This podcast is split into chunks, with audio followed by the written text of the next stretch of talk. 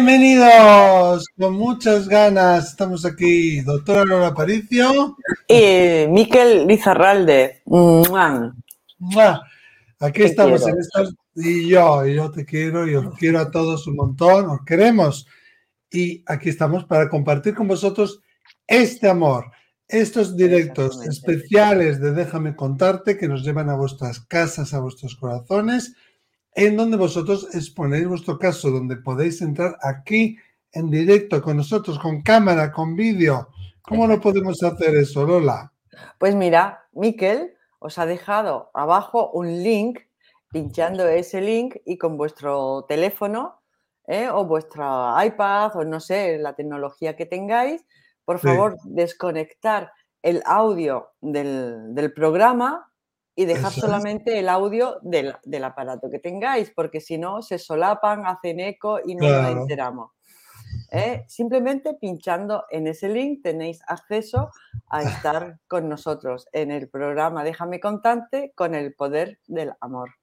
¿eh? el poder del amor, que es lo más grande que hay. Es la única energía que es la única energía, exactamente.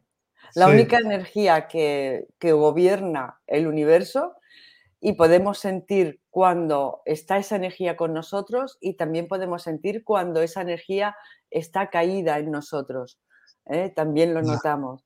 ¿eh? Como siempre vamos a atender a recuperar esa energía. Y esa energía es el poder que rige el universo. Con el poder del amor Aquí estamos para vuestras dudas, vuestras preguntas, compartir vuestras experiencias con nosotros y con todos los que formáis este, esta, esta comunidad que estamos unidos por eso, por el poder, el poder, el poder que tiene el amor. Efectivamente. Ahí estamos, en directo en Facebook, en el canal de YouTube de Doctora Lola Aparicio o el mío, y os pondré un enlace ahí para que podáis entrar en directo con vídeo y con audio.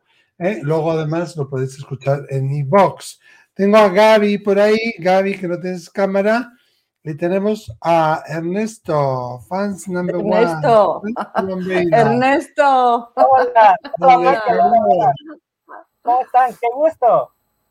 Muy bien, estamos muy bien, Ernesto. Tú eres el que abre el programa, el que siempre estás ahí el primero, le das al link el primero y abres el programa. Incluso la vez anterior lo abriste tú, lo que pasa es que no se te... Y la anterior también, también. no se te escuchaba, pero todas, todas, todas los directos los has abierto tú. Ernesto, ¿cómo te va?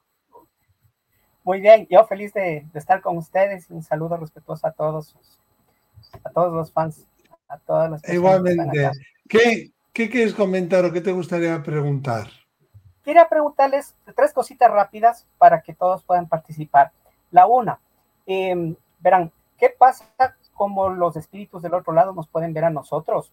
Eh, si eso depende del nivel de conciencia de ellos, o si nos pueden ver como nosotros vemos el plano físico, con todas las, con todo el lujo de detalle, o de, o, de qué depende. Esa es la una. La otra, la familia de almas más o menos de qué tamaño es, o sea, cuántas generaciones, porque siempre vamos a tener padres y nuestros padres tendrán sus padres y etcétera, y nosotros nuestras descendencias. Pero en algún momento debe de cambiar la familia de alma, porque si no, ¿cómo sería eso? Me vuelve medio, no sé, me da mucho que pensar. es buena, es buena pregunta esa, Ernesto, ¿eh? Y, y la, gracias, Michael. Y la última, y la última, Verano dice, me murió un gatito hace unos seis meses que es como un hijo, era como un hijo. Entonces, em, esto es para todas las, personas que te han hecho esta pregunta y, probablemente algo no me queda claro acá. Este gatito era como un hijo que teníamos con mi esposa que falleció. Entonces, era un gato súper inteligente, muy perceptivo. Em, escuchaba los comandos de voz, audio, eh, sabía normalmente no tenía que decirle algo hablado, que ya, ya sabía que tenía que hacer el gato. Era muy, muy inteligente. Y de pronto, entonces... De acuerdo, pues te contestamos fuera de, de, antena. Ernesto, ¿eh? Gracias, gracias Michael, gracias Dolly, que gusto verles y, siempre quiero estar en contacto con ustedes, les quiero mucho. Chao. Por favor, no dejen de estar en contacto con nosotros. No, no, no. Gracias, gracias. Muchas gracias. Bueno, tenemos ahí en espera a Gaby, a Arisale y a Sandra. Sandra uh que no tenéis vídeo, no os puedo meter si no tenéis vídeo, por favor. Bueno, hola, ¿cuántas preguntas tan interesantes? Primero, vamos por orden o, por dónde quieres empezar. Si nos, pues no, por donde tú quieras, puedes empezar cómo nos ven los espíritus. A ¿Cómo nos ven los espíritus? Eso es muy interesante porque hay muchas personas que a mí me preguntan, ¿no? Cuando yo estoy con mi esposa, con mi marido, con mi pareja, haciendo el amor, mi madre me ve desde el otro lado. no, esto me lo preguntan. Pero oye, pero es verdad, tiene cierto pudor la pregunta. Dice, oye, si nos, están viendo y estamos en un momento íntimo, que yo no quiero que nos vea nadie, eh, ¿qué pasa en esos momentos? Sí, cuenta. Claro, y ellos nos ven a nosotros primero, nos ven como bolas de energía, como campos de energía, como campos de conciencia. No nos ven como nosotros eh, nos vemos en una fotografía o en un espejo, ¿no? Eh, y luego perciben las emociones y perciben los sentimientos. Es decir, cuando tú estás triste, llega una ola ahí arriba de tristeza. Cuando tú estás alegre, les llega la ola ahí de alegría. Cuando tú piensas en ellos, cuando tú los nombras, cuando tú los mencionas, cuando tú estás hablándoles, también les llega una onda y ellos pueden presentarse y estar a tu lado eh, con en la velocidad, con lo que llamamos la velocidad del pensamiento. Solo con pensar estar en un lugar, se presentan en ese lugar, ¿no? Entonces ellos nos perciben como, eh, sienten nuestras emociones, se perciben nuestras emociones, nuestros sentimientos, nuestro estado de ánimo y nos ven como ondas de energía, ondas de energía que a veces pueden tener colores. Esos colores, esas vibraciones, pues también les hablan de, nuestro, de nuestra salud, de nuestro bienestar, ¿no? Y sobre todo lo que perciben es la, energía, el amor, eh, el, estado de ánimo y el estado de conciencia también, ¿no? Eh, no, no, es como vernos en una fotografía o ver una película, sino es más bien algo más relativo a la conciencia. Tal como yo lo he entendido, todos tenemos unos cuerpos energéticos, aparte del cuerpo físico, tenemos cuerpos energéticos, el etérico, el mental, el causal, etcétera. Esos cuerpos eh, tiene, que hay personas que tienen el talento de verlos, ven el aura, ven si estamos vitalizados, si nos falta energía. Se puede entrenar, eso se puede entrenar además. Eso se puede entrenar. Hay un libro muy interesante que se llama Manos que curan, que es como una iniciación al Reiki de, una doctora que trabajó en la NASA, o sea que no es, mm, que tiene cierta eh, talento también científico y te explica ella, por ejemplo, en ese libro, Manos que curan, cómo se entrenarse para ver el aura, pues verlo en la mano, empezar a verlo en, eh, y no darte miedo, porque muchas veces cuando empiezas a vislumbrar algo dices, oye, oye, oye, a ver si ahora yo voy a alucinar en colores. Mm, no darte miedo, simplemente dejar expandir esa, esa conciencia, ¿no? Eh, yo también creo como tú, que nos ven como la, los cuerpos energéticos que tenemos, saben cuál es nuestro estado de ánimo y yo creo que si aquí en este mundo, en este plano, somos respetuosos, ¿eh? por ejemplo, yo estoy en casa ajena o en casa de alguien y siento que en la habitación o están ocurriendo cosas, pues yo no me pongo a abrir la puerta o a mirar por la mirilla, ¿no? O sea, que, o sea, si yo soy respetuosa aquí en este plano con mi pequeño nivel de conciencia, en el otro lado, cuando yo tenga una conciencia más expandida, seguiré siendo respetuosa, respetando el libre albedrío y si no me llaman o si no me invocan, ¿eh? pues entonces a lo mejor yo tampoco estoy al, estoy al tanto, pero a lo mejor tampoco mm, tengo permiso para ir a, la ayuda. Luego está la, segunda pregunta, ¿no? Sí, un, inciso solamente, Lola que em, ah, tenemos varias personas que están entrando aquí en el directo y no tienen cámara. Tienes que ah. activar la cámara, si no, no os puedo dejar entrar, ¿no? Y antes de pasar a otra pregunta, al hilo de aquí tenemos a Made, Made to Race, que nos ha escrito en YouTube, que dice esto, ¿no? Una vez dijiste, creo, a una mujer en una conferencia que su padre fallecido le estaba acariciando el pelo. ¿Cómo pudiste percibir eso si nos ven como ondas de energía? Esta es mi pregunta. La pongo porque viene al hilo de lo que ha preguntado Ernesto, ¿no? Claro, Porque ellos nos, ven. Es como que en cuanto pensamos en ellos o ellos piensan en nosotros, nos pueden ver. Ellos tienen un Skype, que digo yo, un Zoom, un StreamYard, un StreamYard que nosotros no tenemos. Y entonces a la velocidad del pensamiento nos pueden ver. Cuando nos ven, nos ven, ven nuestras emociones, nuestro estado de ánimo, ven nuestra vibración, nuestra conciencia, nos ven como energía. Pero después hay otro tipo de fenomenología que tenemos las visitaciones, las visitas, tenemos las materializaciones, tenemos el acompañamiento, tenemos cuando un espíritu crea una serie de sincronías, sincronicidades. Entonces, parte de esas visitas, cuando el espíritu viene, claro, el espíritu se puede materializar. ¿Y cómo se va a materializar? Pues como tú lo recuerdas. No es lo mismo mi abuelo, que yo lo conocí ya de mayor, que lo recuerde yo, que cómo lo, lo recordaba mi hermano mayor, que era 13 años más, más mayor que yo.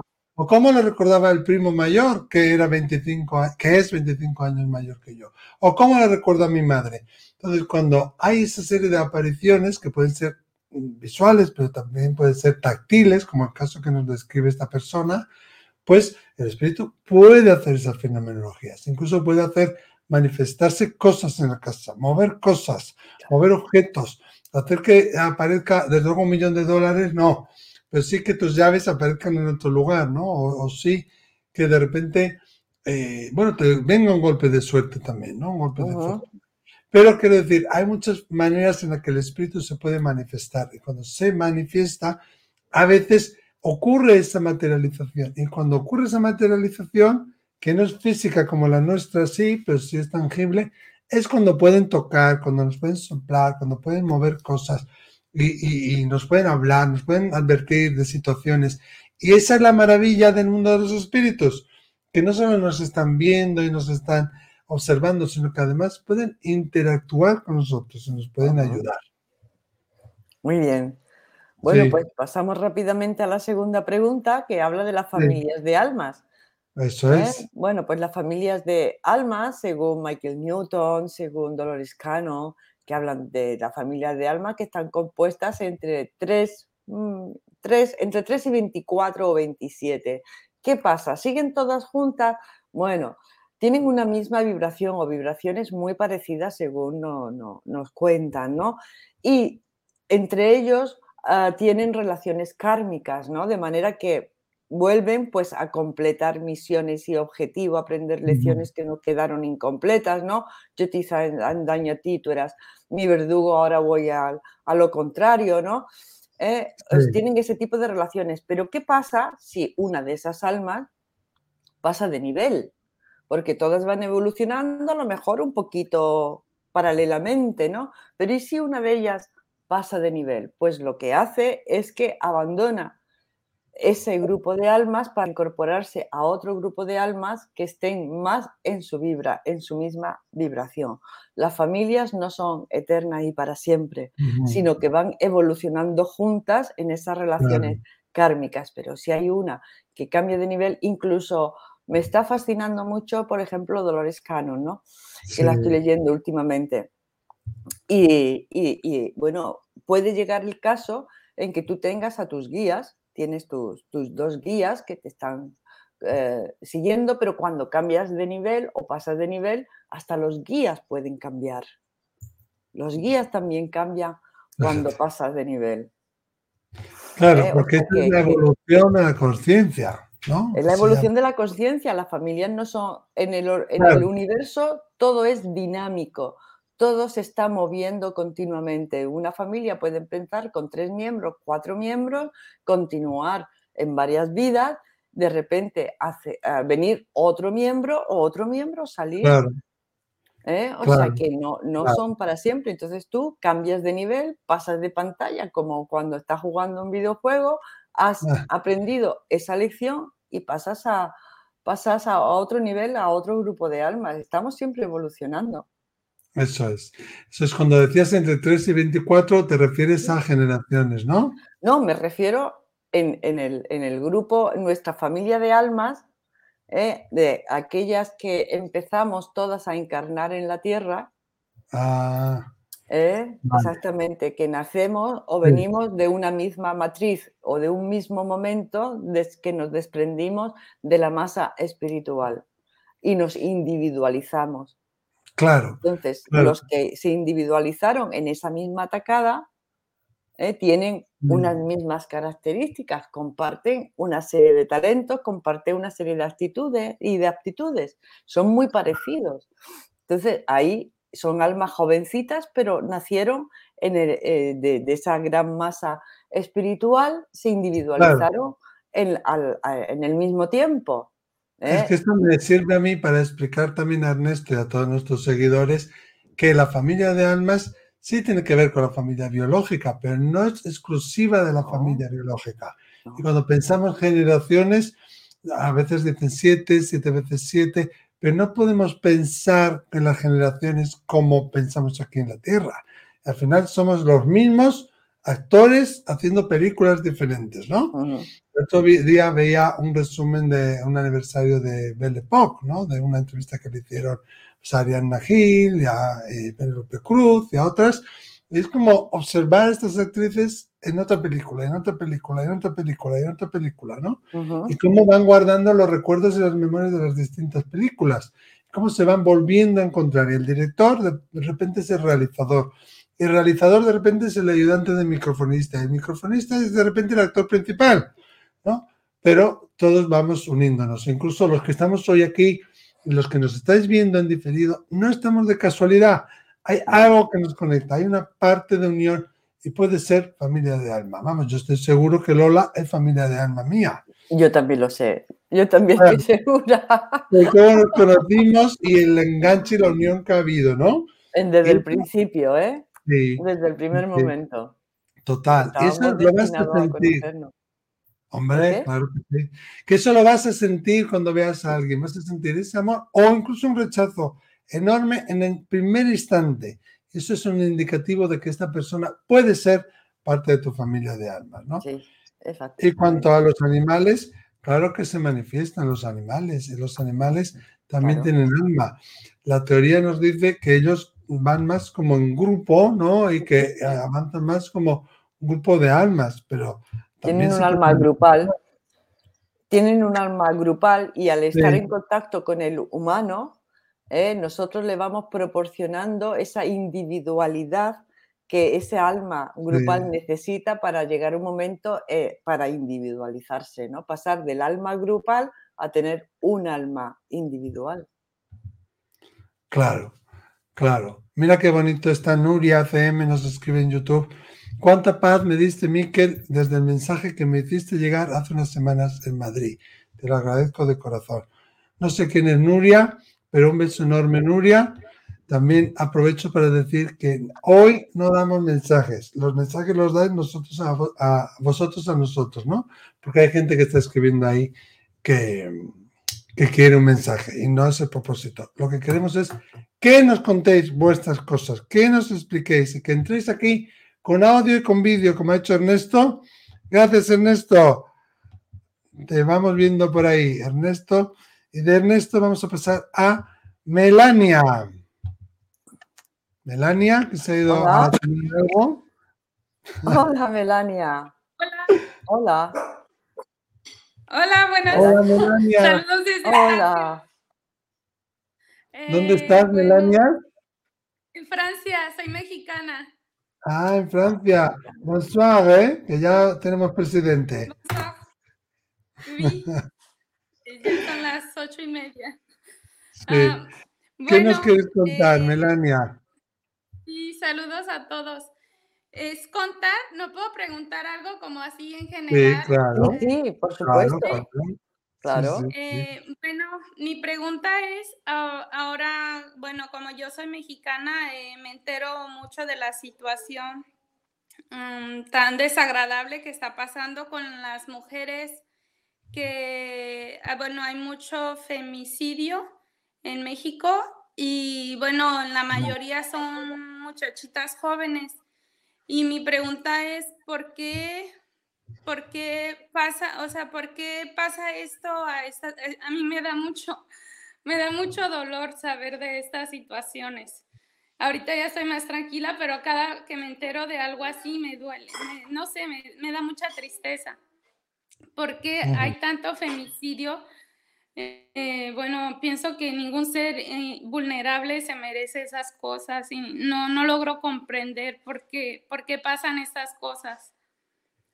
Y bueno, no sé si hay algo, alguna información por ese lado de ustedes. Y otra cosa es sobre... Ya voy, mi amor. Y otra cosa sobre eh, ¿quién, quién fue en realidad Jesús, Jesús el Cristo, quién fue en realidad él y María. Bueno, porque se escuchan muchas cosas, dicen que la iglesia ya nos ha mentido mucho. Entonces, en realidad, como no sé si podrían compartir algo sobre esto. De acuerdo. Te contestamos, Melania, fuera de antena. ¿De acuerdo? Gracias. Saludos. Gracias, hasta luego. Adiós. Stacy avec ¿eh? Nos vas escuchando. Bueno, cuántas preguntas tan interesantes. Estaba pensando que para la pregunta de Jesús y María, quizás deberíamos traer aquí a un experto como puede ser eh, Josep Grijalvo o alguno de los amigos de, de Canarias que tenemos tú y yo por ahí. No sé si estoy yo al menos capacitado para contestar a esa pregunta, ¿no? Lo que puedo decir es, desde el punto de vista de la mediunidad, desde el punto de vista de lo que los espíritus suelen contar en las consultas, es, y, espíritus o personas de distintas religiones, no siempre de la religión católica o cristiana, que el cielo es diferente a lo que habían imaginado, el cielo no tiene nada que ver con lo que ellos pensaban que iba a ser, y a veces dicen, y yo pensaba que me iba a aparecer San Pedro y que iba a aparecer un ángel y que iba a ser esto, así, así. Eso no es. Pero la Virgen sí existe. O dicen, pero Cristo sí existe. O dicen, Cristo es de verdad. Eso puedo decirlo yo, lo que yo experimento en consultas, lo que en consultas suelen decir sus seres queridos a los familiares que vienen a la consulta. Yo he tenido percepciones de, no voy a decir apariciones, pero sí he sentido la fuerza de la Virgen, la fuerza de Jesús. Yo creo que también muchas veces lo utilizamos eh, eh, como para representación de la fuerza de la divinidad femenina, que nosotros le podemos llamar María y en otra religión le pueden llamar de otra manera, ¿no? Pero yo sí creo que eh, existió y que fue real Jesús de Nazaret. que ya si la madre fue virgen o no, pues no lo sé. El otro día, ojalá estuviera aquí mi sobrina para explicarlo. Decía mi sobrina que hay una, no, que igual tú lo sabes, que ya estoy estudiando farmacia, que hay una disfunción o algo que ocurre eh, eh, de genomas o no lo sé, no me hagas caso. O de alguna cosa de la biología que te puedes quedar embarazada eh, sin tener, ¿no? Sin tener relaciones sexuales, como que, como que el óvulo se puede ir dividiendo en dos, no sé qué. No lo sé, no me acuerdo muy bien cómo me lo explicó, pero igual no lo estoy explicando bien, seguramente no lo estoy explicando bien. ¿eh? Hombre, yo, yo te voy a decir lo que yo creo que para mí es Jesús, ¿no? Para mí Jesús mm. es, un, es un ser que vino sin ninguna, sin ninguna carga kármica, en absoluto. Sí. ¿eh? Eh, eso te libera mucho si no vienes con, con, con, relaciones kármicas, no vienes a aprender lecciones, vino a enseñar porque no tenía karma alguno. Era un gran eh, medio también, ¿eh? Un gran medio. Pero claro, ¿por qué? Porque para mí, yo te digo lo que es para mí, ¿no? Era un ser de cuarta dimensión. De cuarta dimensión. Nosotros estamos en 3D. Todos tendemos a ir a la cuarta dimensión. aquí nos, movemos o aprendemos lecciones kármicas a través del dolor. ¿Cuánto aprendes tú a través del dolor? Eh? Mucho. A través de otras cosas no te das cuenta de, que, de, lo que es la salud cuando enfermas. Cuando te duele una muela es cuando va al dentista y dices, oye, que está aquí la muela y tiene su función y hay que ver y la he descuidado a través del dolor. ¿eh? en la cuarta dimensión se aprenden lecciones a través del amor. Son lecciones de amor. Con lo cual el dolor ya no es tan importante para aprender lecciones. Y él vino a enseñarnos lo que era la cuarta dimensión, que era todo estar relacionado con el amor. Todas las lecciones que nos dio eran lecciones de amor. A mi parecer, esta vida que vino aquí sabiendo, liberado de cualquier karma, porque no tenía karma, eh, y por eso, al no tener karma, pudo sacar todo su poder y pudo sacar todo el, amor que tenía, ¿no? Creo que ahí es donde interviene lo de la virginidad de la Virgen, ¿no? Es decir, que trae a un ser que está libre de ese pecado original, que para mí el pecado original es el karma que uno trae cuando viene y las lecciones que uno tiene que aprender. Habrá un momento en que, digamos, se acabó el karma, hombre, se acabó el karma, ya se acabaron las lecciones, ya he aprendido todo, ¿no? Se acabó. El evangelio más importante es el evangelio del amor, que es lo que Jesús nos enseñó. ¿Qué es lo que Jesús nos enseñaba? Nos enseñaba, nos está enseñando Jesús a vivir en la cuarta dimensión, a vivir en la cuarta. Él, como tú bien dices, Melania, no intentó formar una iglesia ni una jerarquía. Él no se proclamó el papa de, de, de mis fieles, ¿no? él tenía una organización táctica, pero nadie era más que nadie. ¿Quién era más? ¿San Pedro o San Juan? ¿Eh? Mm. ¿O San Matías? ¿O ¿A quién quería más? Además, los apóstoles se lo preguntaban, porque los apóstoles estaban en la tercera dimensión y le decía, ¿tú a quién quieres más? y, él, bueno, le, le, respondía, ¿no? Con respuestas de la cuarta dimensión. Creo que hay que leer el Evangelio leerlo cada uno y ver lo que a cada uno le transmite. Y cada vez que lo lees te estás aprendiendo cómo vivir en la cuarta dimensión. Y es un ser que pasó de nivel, pasó de nivel, estando aquí en la Tierra, pasó de nivel y está es una, energía, crística que es una energía de cuarta dimensión. Claro, ya no está en la 3D. claro, yo sí que creo, eso, estás en la cuarta. Yo sí que creo, sí que creo que existió y que tiene unas grandes enseñanzas. Que luego puede ser que parte de esas enseñanzas, distintas manos, distintos escribanos los hayan modificado. La interpretaron, efectivamente. Yo lo que os invito es que leáis el Evangelio y lo interpretéis cada uno vosotros. Pero fíjate, que no os diga nadie cómo hay que interpretar el Evangelio, interpretarlo vosotros con vuestro corazón. Eso, es lo que yo os, os, diría, os sugeriría. Hay a Irsaile en YouTube, haciendo, haciendo referencia a, lo que yo comentaba antes, dice que ese fenómeno se llama partenogénesis. Hay varias especies animales cuyas hembras realizan función sin necesidad de ser fecundadas por machos, pero las crías son clones de la madre, ya que solo tienen su infogenética. O sea, no sería Jesús, sino que sería Jesús A.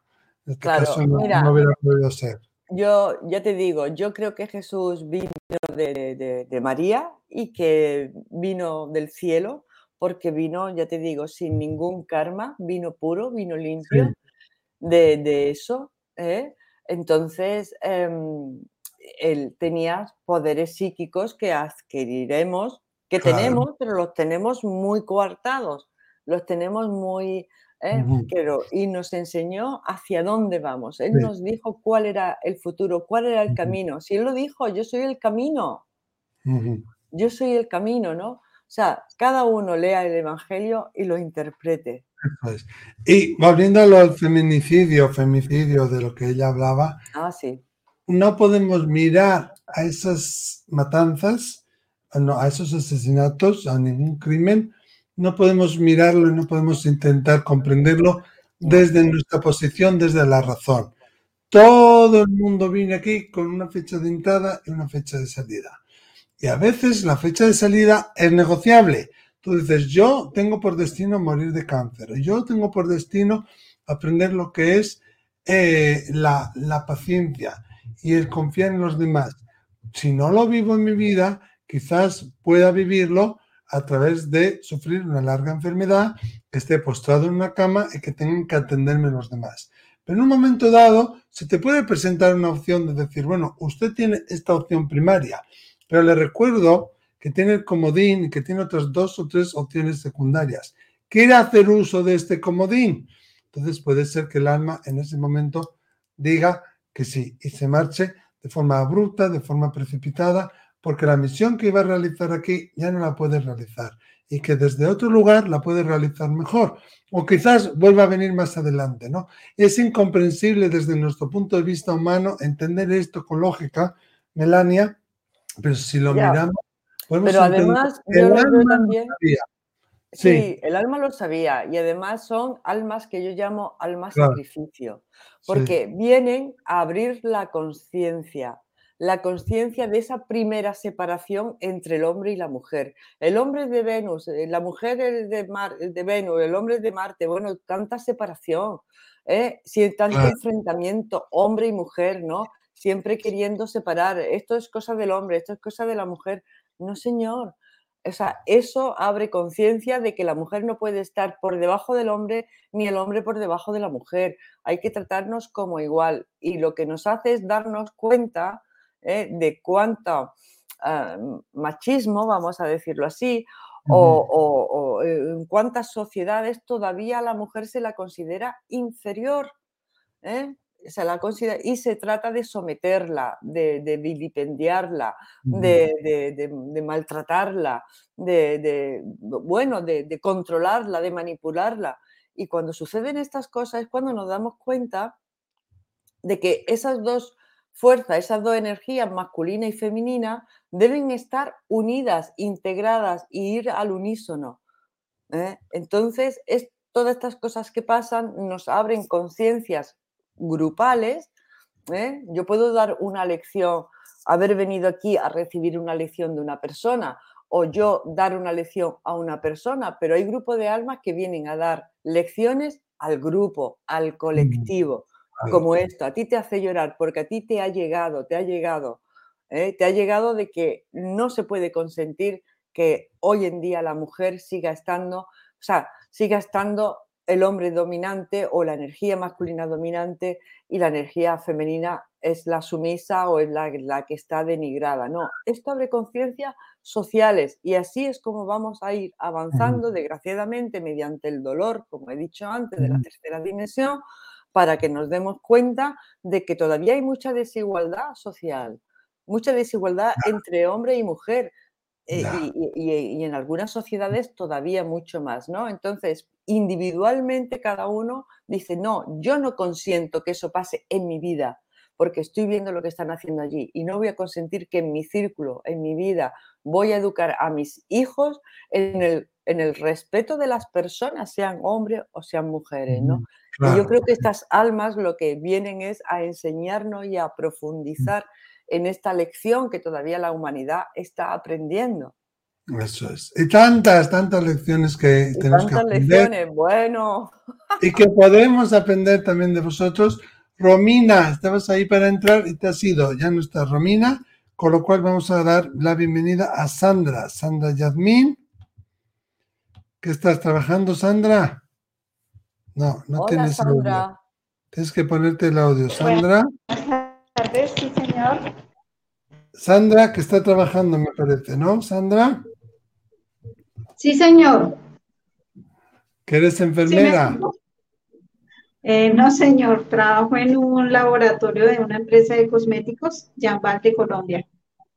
Ah, muy bien. Muy bien. ¿Y qué te gustaría comentar o preguntar? Bueno, me gustaría comentarle, no sé si el señor Miquel se recuerda la reunión que hubo con Cristian Argüello el domingo de Colombia. Sí. Tú nombraste el nombre Felipe. Sí. Eh, yo tengo un hijo que se llama André Felipe, él partió hace nueve meses. Sí. Y sentí como muchas cosas de lo que tú decías, como si fuera como para mí, no sé, Tú nombraste que si él había fallecido en un accidente de tránsito. Sí, no me acuerdo. Yo la verdad, una vez que digo los mensajes, no me acuerdo de ellos. Lo que pasa es que este directo no tiene nada que ver con aquel directo. Este directo es para que hagáis preguntas o temas que sean un poco de interés general, que podamos dar luz a, temas más de índole general, ¿no? Sí, y pues, em, no sé, hay unas luces en mi casa que se prenden, se apagan solas. Sí. Y mi hijo dejó un perrito, el cual cuando ve que yo estoy muy triste, el perro se pone muy ansioso, no le gusta verme llorar para nada, no le gusta verme triste. No sé si eso sea también algo de energía de mi hijo. Bueno, eh, no sé, lo contestamos si quieres fuera de antena. ¿eh? Yo siento no poder dar más información porque no me acuerdo de este mensaje. No, yo una vez que viene lo digo y ya no me acuerdo. Pero si tú sentiste que te vibraba a ti, pues quédatelo. Claro que sí. ¿eh? Muchas gracias, Sandra. Muy fuerte, Sandra. Un abrazo muy fuerte. Gracias. un, abrazo. Hombre, los seres fallecidos sí que dan muchas veces señales a través de los animales. ¿eh? Claro que está que los animales también, sobre todo si viven con nosotros, no son mascotas, son animales que viven con nosotros, pues también sienten nuestras emociones, saben cómo estamos, quieren ayudarnos, empatizan, eh, conectan con nosotros. Entonces, puede ser por un lado, que el propio animal sienta que estás tú triste, Sandra, y que quiera eh, pues, consolarte, o puede ser que tu hijo te mande como esa especie de señal, ¿no? Si de repente el animal hace algo que nunca suele hacer, o si de repente el animal hace algo que tu hijo solía hacer, o que te recuerda a tu hijo, o, o que se pone en unas actitudes que solía tener con tu hijo, Ahí es donde vamos a poder saber que realmente es tu hijo el que te lo envió y que no es el perro en sí, ¿no? De todas maneras, aunque a veces intentamos cuando perdemos un ser querido de esta manera, ¿no? Tan brutal y un ser querido tan, tan allegado como un hijo, a veces intentamos ver señales en todas las partes, en, en, donde no la hay, ¿no? También, eso tenemos que tener cuidado con ello. Pero cuando este perro se comunique contigo y te dé ese tipo de, de caricias o tenga ese tipo de atenciones contigo, siéntelo en tu interior. Yo creo, Lola, que no hay mm. nada mejor que pueda decirle si es su hijo o no, que lo que ella en este momento pueda sentir. Lo, sienta en su interior, a lo mejor era también la mascota del hijo, ¿no? O el hijo también puede estar, en la mascota, la, mascota, el perro, ¿no? Puede estar también triste porque no, no está el hijo, pero fíjate que los perros eh, nos transmiten o quieren transmitirnos con su amor incondicional mucha energía positiva, ¿no? El perro quiere, te transmite esa energía positiva y cuando ve al amo, al amo, al, humano que está con él, lo ve triste, se acurruca, va con él, lo arropa, quiere transmitirle esa energía. sí, lo lame, ¿no? Le quiere dar esa energía positiva. y, por ejemplo, los gatos, los gatos recogen energías negativas, mm, ¿eh? mm. protegen la casa de energías negativas. ¿eh? Entonces el gato, eh, muchas veces el gato se estresa y enferma, o se le cae el pelo, lo que sea, ¿no? Porque ha gastado esas energías negativas e, impide que la persona que vive con él las, las, las manifieste, ¿no? Porque el gato recoge esa energía negativa, sin embargo el perro proporciona energías positivas, energía de amor, ¿no? Está siempre a tu lado, si estás triste lo que quiere es acompañarte, acogerte, acariciarte, ¿no? Sí, yo creo que en mi impresión es que es más una manifestación del, propio animal, ¿no? Claro. Sí. Pero siéntelo tú, siéntelo en tus es. y déjalo reposar porque tu cuerpo te va a hablar cuando pase un día, dos, tres, y mm. vuelvas a ese recuerdo, tu cuerpo te lo va a decir, en tu interior lo vas a sentir. Gracias, Sandra. Vamos a dar ahora la bienvenida a Ana. Ana G, que tenemos aquí. Hola. Hola. Hola. Hola. Buenas tardes. Eh, bueno, sobre todo felicitaros por el programa y por toda la, bueno, la labor que estáis haciendo. Eh, yo, quería, preguntar un poco general, eh, saber cómo puedo, cómo se puede confirmar que eres medium, eh, partiendo de la base que todo el mundo es medium y es canal, tener esa confirmación de que realmente te tienes que dedicar, dedicar a ello. Vale, te contestamos fuera de antena. Vea, interesante, Ana. Perdón, Ana, Ana. Gracias. Muchas gracias. Sí, interesante pregunta. Porque Para igual, ti, Sí, no, pero también porque quiero abrir. Tú sabes cómo, cómo es el mundo del medio. Claro, pero quiero abrir un debate porque Ana ha preguntado eh, sí, perdóname eh, si, si, te, si me equivoco, Ana, si realmente te tienes que dedicar a ello o no, ¿no? Esa es una de las preguntas. Eh, bueno, sí, es, es algo natural y saber si, si, realmente confirmar que, vas en la línea, ¿no? Que esa es tu, es tu camino. Claro. Vale, sí, gracias. Muchas gracias, Ana. Sí, muy interesante pregunta. Claro, a ver, y ahí quiero abrir un debate de realmente debes dedicarte a ello o no. ¿No? ¿Por qué digo esto? Porque últimamente parece ser que, no digo que sea el caso de Ana, ¿eh? pero parece ser que últimamente está de moda ser medium y veo gente que se hace un curso de tres fines de semana, cuatro, o no hace ningún curso, se leen un libro, ven dos vídeos y se ponen a hacer consultas. Si tú te tienes que dedicar a ello, si realmente es tu misión de alma, la vida te lo va a poner. La vida te va a ir abriendo las puertas y, tú vas a querer rechazarlo, tú vas a querer negarte. Y la vida R que R, R que R, R que R, te lo va a poner, ¿no? Muchas veces nosotros pedimos respeto, pedimos que, que, la gente no nos tilde de pseudociencia, que la gente no nos tilde de charlatanes, que la gente nos tome en serio, pero nosotros no nos tomamos en serio a nosotros.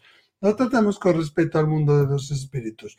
No, y no darme tiempo de formarme, no darme tiempo de realmente conocer mi don, que es algo muy maravilloso, pero es algo muy peligroso también, es faltarme al respeto a mí y al mundo de los espíritus.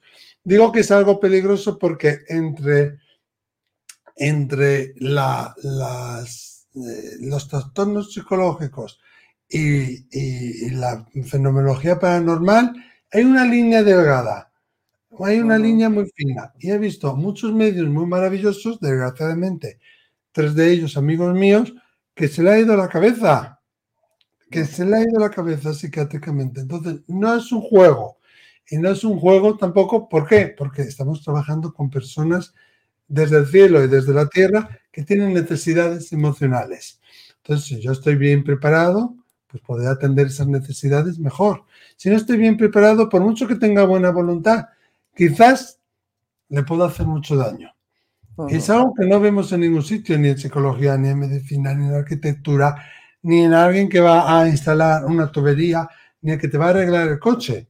Nadie se ve un vídeo de tres fines de semana o hace un curso, perdón, de tres fines de semana y se pone a arreglar un coche.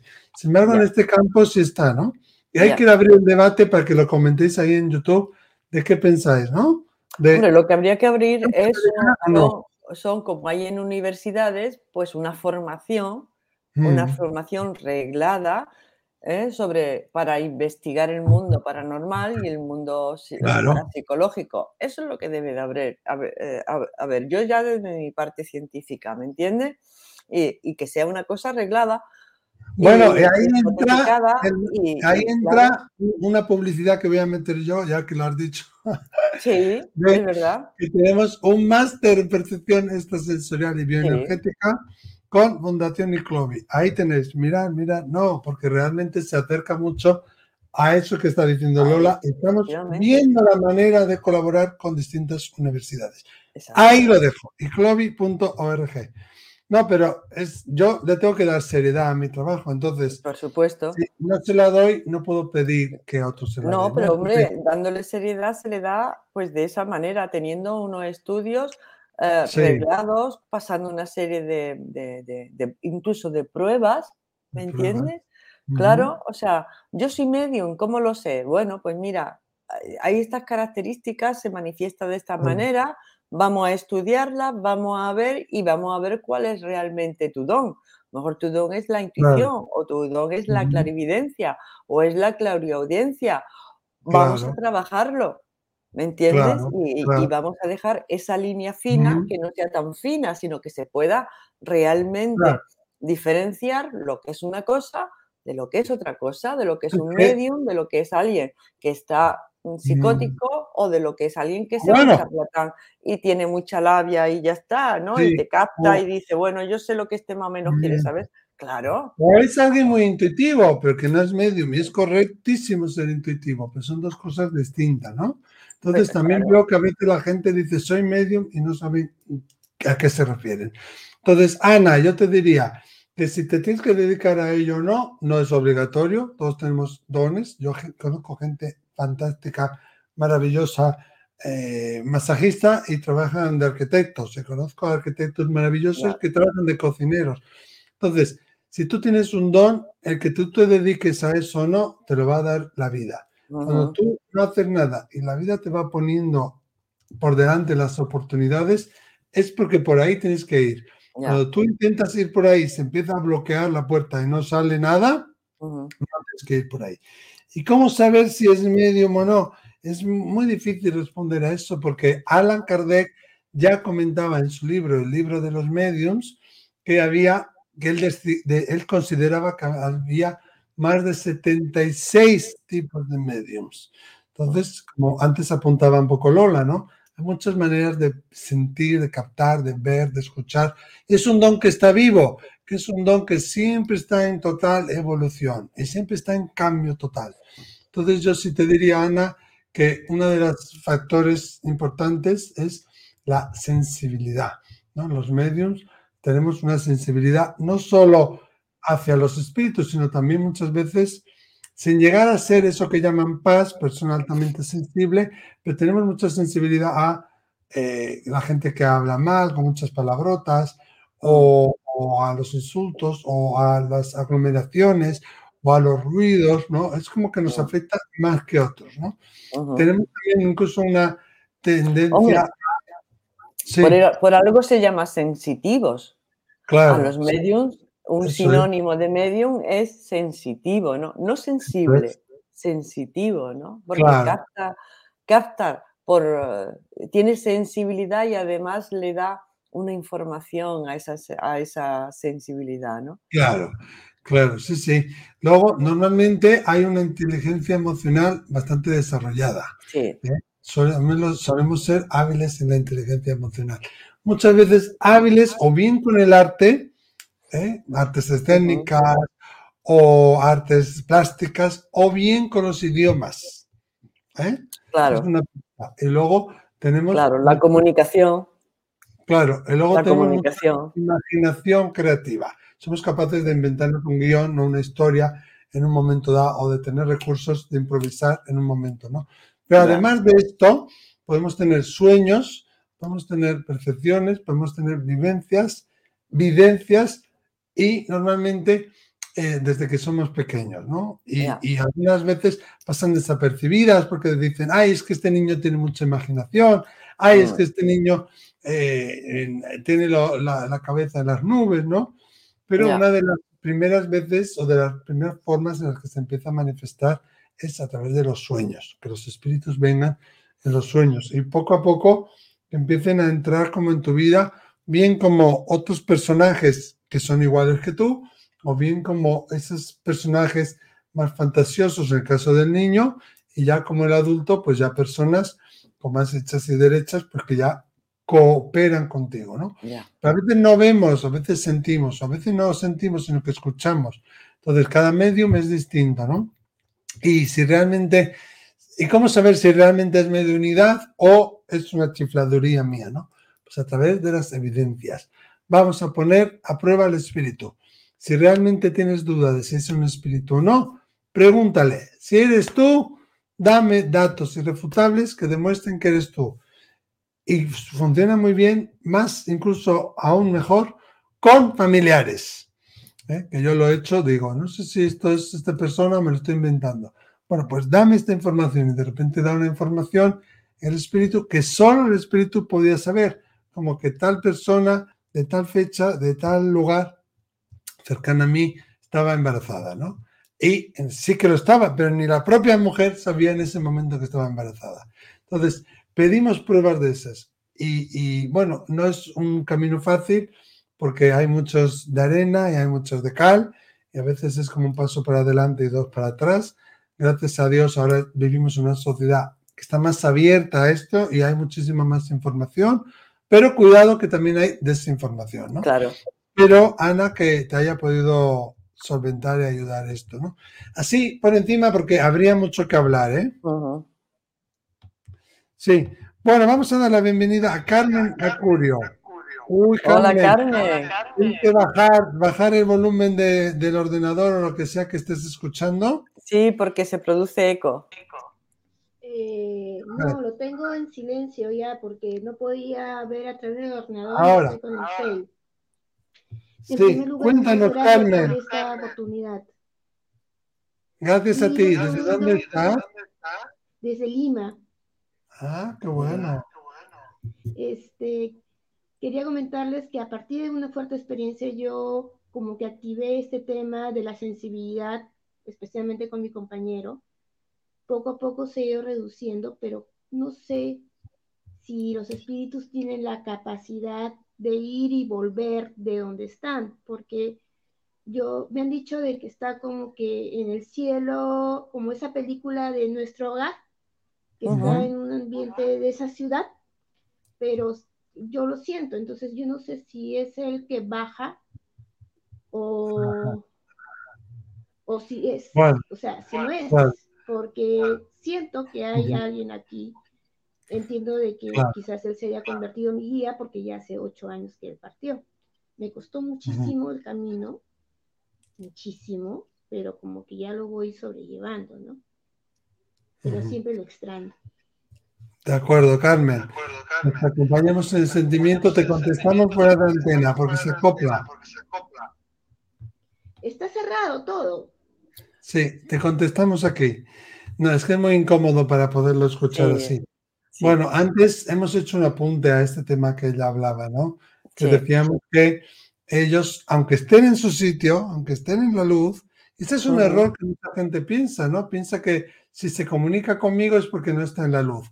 O, si no se comunica es porque ya se fue y ya no está más en la luz y no quiere saber nada conmigo. No, no, no.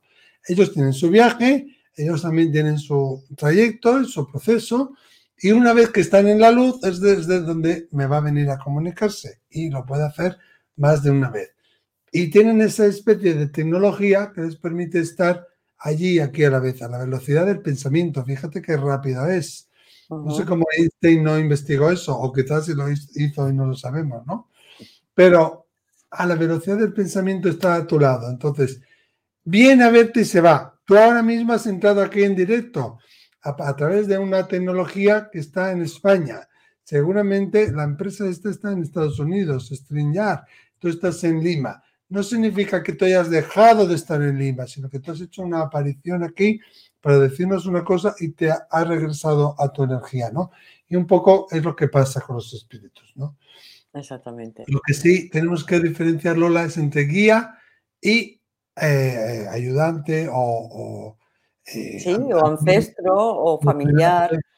Exactamente. ¿eh? Porque mis guías son mis, perdón, mis seres queridos son mis protectores, pero no son mis guías. Guías, cuando decimos guías, hablamos de esos seres de más conciencia elevada. Que Exactamente, que vienen a ayudarnos a cumplir nuestro propósito y con los cuales hemos planeado y planificado esta vida al que estamos ahora viviendo. ¿eh? Nuestros guías nos conocen desde...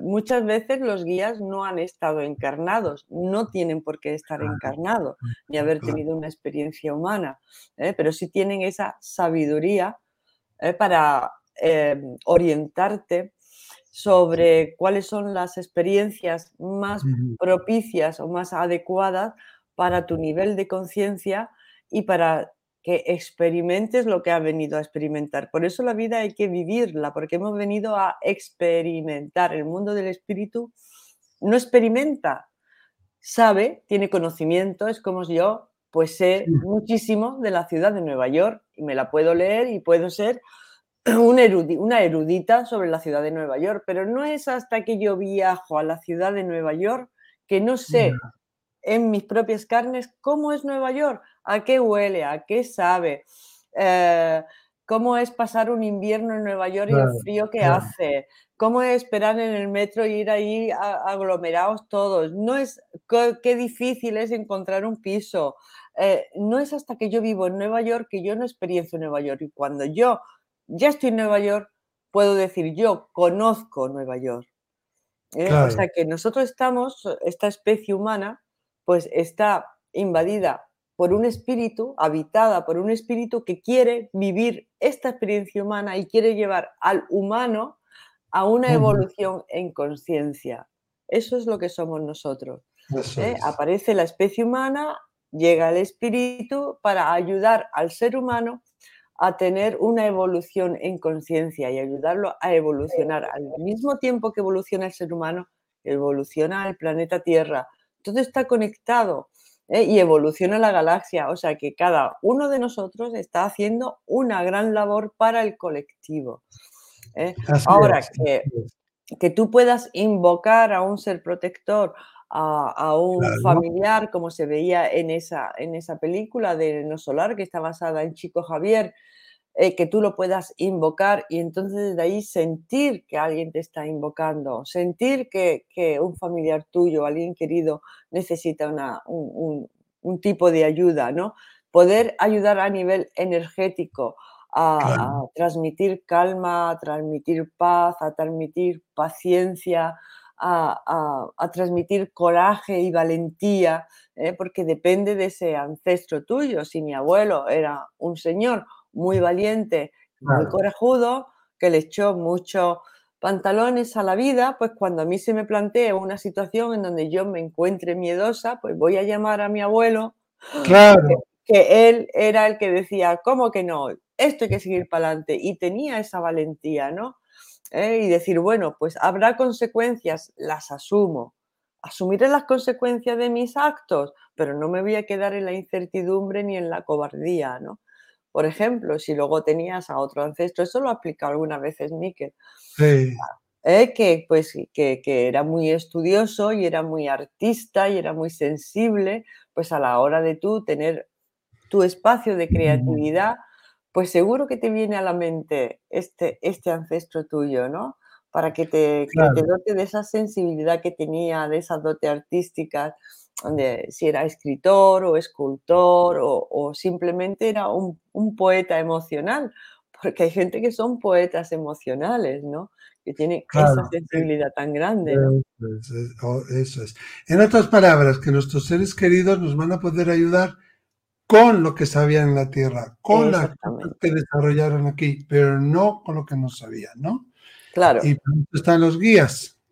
Claro, que son seres de luz que planifican con nosotros nuestras vidas, la organizan ah, y, cuando le tienes que pedir ayuda, porque si no son muy respetuosos en el libre albedrío, eh, y cuando sentimos sus mensajes, sabemos que son nuestros guías porque suelen dar mensajes cortos y precisos. No se extienden ahí en una parafernalia. No, no, no, no, no, no, no, no. Son como maestros firmes, amorosos, que, a lo mejor te dicen, por ahí no. O, ¿lo has pensado bien? Claro. Ese tipo, ¿lo has pensado bien? Gracias, Carmen. Esperamos que te sirvió esto. ¿Eh? Y vamos a atender a Romina, que lleva ahí luchando por entrar. Romina. Ay, Romina, hola, Romina. Hola, ¿qué tal? Qué gusto. Me había caído, volví a ingresar, me ah, costó. Muy bien. ¿Tú, Romina? Bien, bueno, no les quiero sacar mucho tiempo. Mi, mi este, pregunta era en relación, mi mamá trascendió eh, hace siete meses. Eh, ella pasó un, un periodo bastante largo internada, eh, ella tenía una miocardiopatía este, dilatada severa, estaba para trasplante, para trasplante cardíaco, incluso con emergencia nacional se la pudo trasplantar, pero en el trasplante ella, eh, si bien superó la operación, eh, a los pocos días este, fallece. Entonces, mi pregunta siempre fue qué pasó con eso, ella que, digamos, desencarnó con un corazón que no era el propio. Eh, tengo que, eh, comentar algo importante, que es que mi mamá en los últimos cinco años de su enfermedad fue súper espiritual, ella meditaba mucho, de hecho, ella fue quien me incursionó más a mí en este tema. Eh, bueno, hoy sigo su legado más que nada eh, también aprendiendo de lo que ella me enseñó, pero me quedé con este temor y esta duda de si por todo este sufrimiento que tuvo su cuerpo físico, a ella le costó más eh, hacer el tránsito, digamos. De acuerdo. Te contestamos fuera de antena, Romina. Bueno, muchas gracias, me ayudaron un montón. Este, Lola, espero tu libro, por favor. Lo tengo para el año que viene. Me, sí, porque el, de Miquel, el de Miquel ya estoy esperando el segundo, así que por favor, sí. Para el año que viene. Me escribió ayer, justo ayer me escribió la editorial para decirme que lo van a sacar Bárbaro. el año que viene. bueno, un beso muy grande desde Argentina. tan grandes tienes? Un besito. Gracias, Romina. Un beso. cariño, por la pérdida de tu mamá. Igualmente. Un beso, un beso.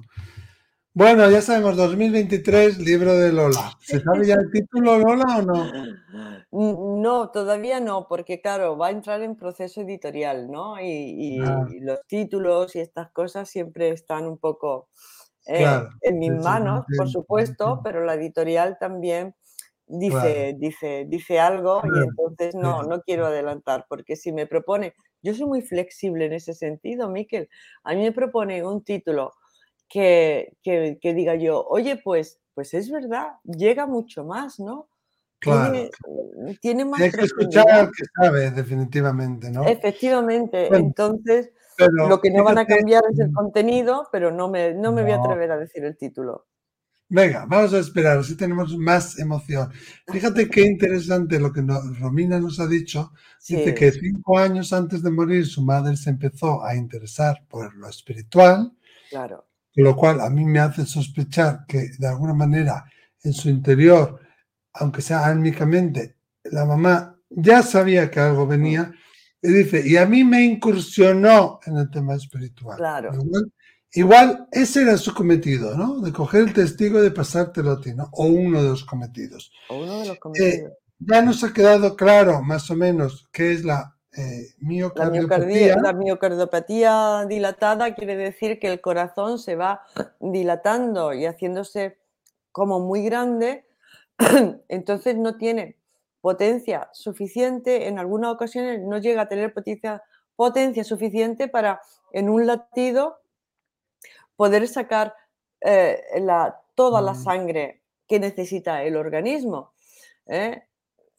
Eh, se ve insuficiente, entonces cae en insuficiencia cardíaca, pero dices, bueno, yo me, estoy haciendo muy dilatado, muy dilatado, pero si hago músculo, claro, si haces músculo, hace, un hace una hipertrofia de corazón que tampoco es nada buena para, porque se van quedando las cavidades, el, músculo crece y las cavidades cardíacas se van quedando muy pequeñas, entra muy poquita sangre, tampoco la puede, o sea, que cuando falla el músculo cardíaco, bien por dilatación, eh, lo que falla es el riego general del organismo y si el organismo no está bien regado, pues es lo que tiene. Entonces no hay otra que hacer un trasplante, ¿no?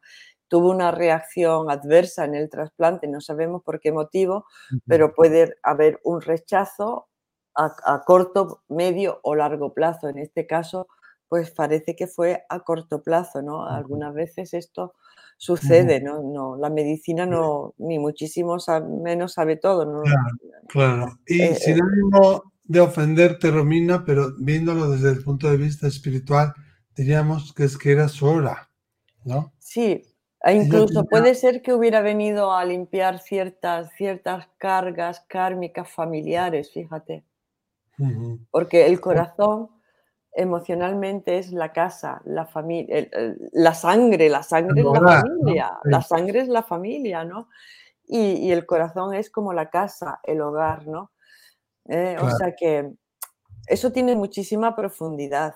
Lo que le pasó a tu mamá tiene mucha profundidad, no solamente a nivel físico, que la tiene, ¿no?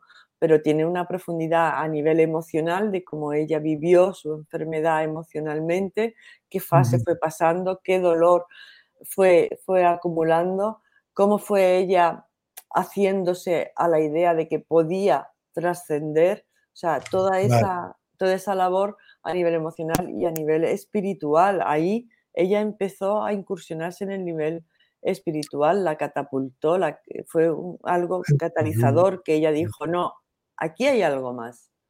Yo tengo un cuerpo, pero aquí hay algo más que un cuerpo.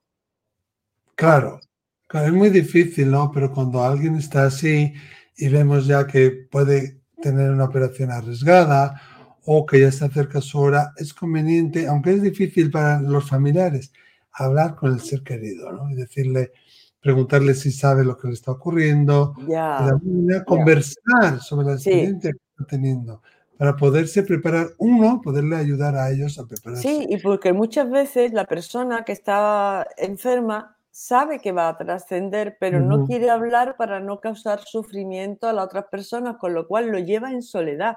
Puede estar rodeado de gente y llevarlo en soledad.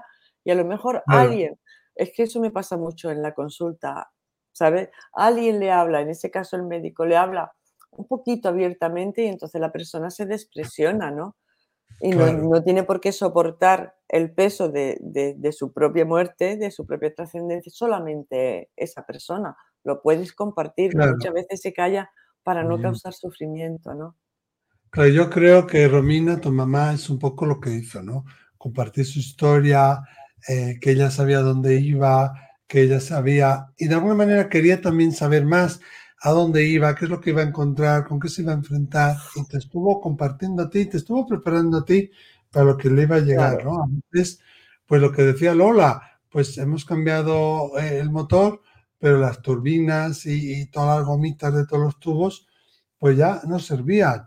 O el, el, coche, ¿no? El coche en sí, la carrocería o las ruedas ya estaban mal, aunque tuviera un trasplante, aunque tuviera un, motor nuevo, ¿no? Pero para mí es un claro ejemplo de, aunque le inyectemos sangre, aunque le inyectemos oxígeno, aunque tenga un trasplante, aunque le ayudemos en miles de aspectos, cuando es su hora, es su hora. Sí, claro. No importa lo que hagamos, que la persona Ese es el plan de salida. Nosotros tenemos un plan de alma ¿eh? al venir aquí y también tenemos un plan de salida. Y, lo tenemos diseñado nuestro plan de salida. Y yo creo que ya era su hora, y porque si ella hubiera tenido en su plan de alma el poderse quedar más, eso que al principio hablábamos de que a veces hay opciones, que a veces nos dan como planes B, C y D, si ella hubiera tenido esa opción, aparte de que la parte fisiológica está ahí, como decía Lola, que puede haber rechazo y tal, si ella hubiera sido parte de su misión, ella hubiera podido estar. Si ella no se ha quedado, es porque su contrato estaba acabado, porque ya era su hora, y al irse puede hacer más que quedándose, ¿no? Bueno, y me parece, Miquel, que nosotros también nos, nos vamos a ir yendo, ¿verdad? Sí, es un placer y una maravilla poder compartir con todos vosotros. Gracias por estar ahí. Al final, normalmente el último miércoles, pero ahí la última semana del mes, estamos ahí, rados y veloces. Y estaros atentos porque iremos anunciando si es el martes, si es el miércoles, Normalmente el miércoles, pero Normalmente el miércoles, el último miércoles de cada mes. Este, este ha sido un martes un poco atípico, pero por motivos de, agenda. Normalmente son el último miércoles de cada mes. y estamos ahí y veloces, como ha hecho Ernesto, en cuanto oh. compartamos ya el link, meteros, ¿no? Sé que hay personas que han quedado sin poder entrar, no os preocupéis, el siguiente mes volvemos aquí a estar en directo y si no, también podéis mm, formar parte de, cómo lo hacemos habitualmente en el Déjame contarte, ¿verdad? De, entrar en nuestro programa con un audio o con un vídeo a ese, a ese teléfono, al 688-736631 y muy importante poner el más 34 ah, antes de ese teléfono si llamáis fuera de España. Así es. Y hasta la próxima y daros de nuevo las gracias. Muchísimas, muchísimas gracias. Hasta la próxima. Chao. Nos vemos. El del amor, sí.